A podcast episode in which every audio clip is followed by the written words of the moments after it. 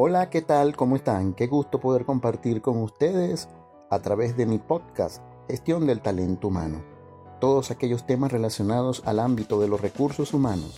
Les habla su amigo de siempre, Rubén Tallaferro, con muchos años de experiencia en el área. En el programa de hoy hablaré de cinco puntos que debemos tener presente para acompañar a los trabajadores por la situación de la pandemia que estamos viviendo originada por el COVID-19, en especial en nuestro país Venezuela. Para nadie es un secreto lo difícil que ha sido enfrentar a la población los efectos de la pandemia. Y entre los más afectados se destacan los trabajadores, por la incertidumbre de poder asistir a sus lugares de trabajo, la empresa pueda resistir y mantenerse en el tiempo y cómo, en caso de enfermarse, él o algún familiar, solventar la atención médica y tantas otras interrogantes. Quise preparar entonces este podcast con estos cinco puntos que el personal de recursos humanos debe tener presente para servir de apoyo a nuestros trabajadores en medio de la crisis.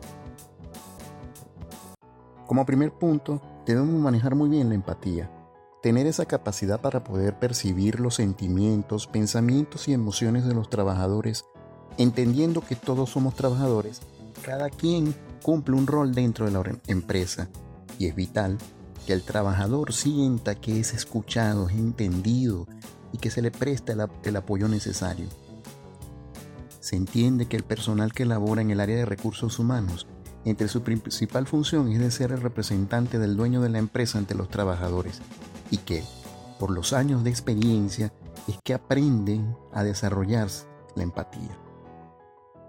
Como segundo punto, debemos ser flexibles y esto tiene que ver con el cumplimiento de los horarios de trabajo, hora de entrada, hora de salida, por tantos problemas que se presentan para conseguir transporte público, como para llegar al trabajo, como para regresar a la casa. En tal sentido, nosotros podríamos adaptar horarios de trabajo que le garanticen a ambas partes mantener el negocio en el tiempo.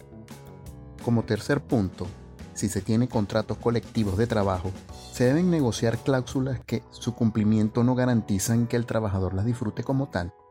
Un ejemplo ahorita, primero de mayo, fiesta del Día del Trabajador. Es preferible ofrecerle a los trabajadores cesta de productos de la cesta básica para que puedan abastecerse de comida a, a ellos y a su familia en vez de una fiesta. La idea es que sea lo más provechoso para el trabajador y que ese pago de esa cláusula le llegue a todos por igual. Como cuarto punto, este tiene que ver con la comunicación. Sumamente importante que fluya la comunicación entre todas las partes, tanto nómina diaria, empleados, jefes, gerentes y personal directivo, manteniendo presente que todos formamos parte del equipo y que debemos de estar enterados de toda la situación por la cual está pasando la empresa para que sepamos hacia dónde se dirige el negocio como quinto punto, nosotros como responsables del área de recursos humanos debemos divulgar y crear conciencia entre todos los trabajadores por el correcto manejo de las normas y procedimientos de bioseguridad. Tanto en el trabajo como en el traslado y de vuelta casa, trabajo, trabajo, casa. Con la familia, con las amistades, con todo, con todo lo que nosotros manejemos como medidas de prevención para evitar el contagio de esta terrible enfermedad todas las consecuencias que se están presentando en este momento es producto del mal manejo de estas medidas. Hay que acompañarlos a que entiendan la importancia de mantenerse saludables por el bien del país, por el bien de ellos, de su familia de su bienestar. Por eso, estos cinco puntos espero que te sirvan de guía o les sirva como de consulta para ver cómo enfrentar la situación con todos nuestros trabajadores. Bueno, queridos amigos, sin más por aquí, se despide su amigo del aire, de las redes y del mundo del ciberespacio, Rubén Tallaferro.